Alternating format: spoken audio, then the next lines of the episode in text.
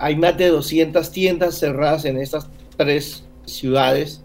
Eh, acá en Barranquilla, quizás los barrios más afectados están en el suroriente, sin embargo se presenta extorsión en, en, las diferentes localidades y en el suroriente, principalmente el barrio Chiquinquirá, San Roque y Montes, hay alrededor de 45 tiendas cerradas definitivamente por este flagelo, cosa que pues nos preocupa porque eh, esa afectación que se causa a una familia, al trabajo de 20, 30 o 40 años y el, empleo que se genera pues entre 3 y 5 pero también lo que significa la tienda, que dinamiza la economía en el sector, que acerca los productos al, al, consumidor, que se convierte en el punto de encuentro en, diferentes sectores y todo esto que, que, significa una tienda de barrio. De verdad que para nosotros desde UNDECO es preocupante eh, que haya más de 200 tiendas cerradas aquí en, en, el área metropolitana.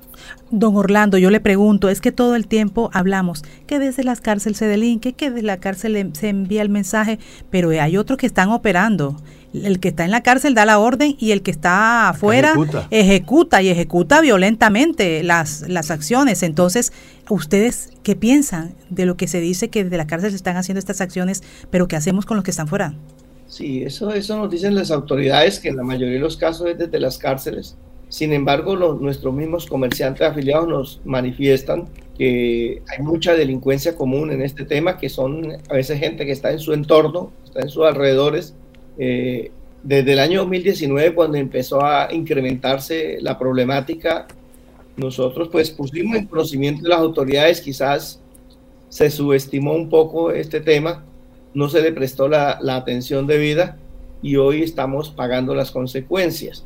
Eh, hay mucha gente pues eh, afectada en, lo económico, pero también un número grandísimo eh, en, lo, psicológico, la afectación psicológica por toda la presión que se ejerce es bien grande.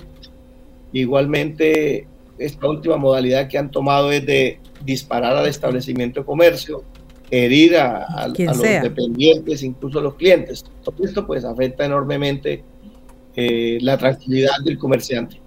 ¿Y qué le dicen los comerciantes a ustedes? Hay algunos que, que se, se, cierran, como usted dice, las 200 tiendas cerradas, se han ido del, del, departamento, se han ido de la ciudad por miedo.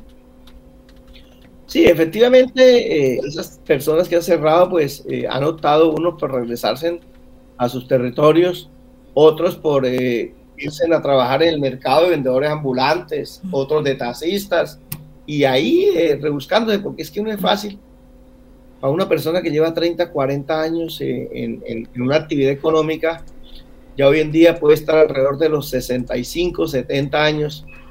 ¿En, qué se puede emplear? Eh, es bastante complicado. Ahí lo que hacen es ir a rebuscarse a las plazas de mercado, vendedores ambulantes. En otros casos, si, si tienen un vehículo ir a hacer acarreos o viajes por ahí entre los senderos. Don Orlando, bueno, ahí estamos. Eh, ¿Nos escucha? Sí, sí, claro. Bueno, eh, don Orlando, y también, por ejemplo, ¿ustedes qué le, qué le dicen a las autoridades en el sentido de la operatividad? La operatividad, que es, eh, entendemos que la policía hace sus acciones y hay muchas personas capturadas, pero a veces se piensa que sobrepasa toda la, el accionar de la policía.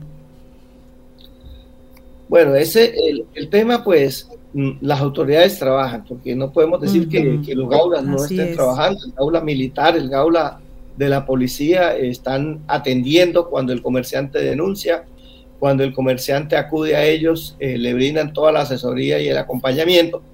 Sin embargo, eh, esta problemática es quizás mucho más de, de, lo que actualmente se tiene como inteligencia y como pie de fuerza. Por eso eh, es importante que las autoridades, de la gobernadora, eh, el mismo gobierno nacional, se den cuenta que hay un subregistro de esta problemática, que está por ahí alrededor del 70% de, de las personas que no denuncian.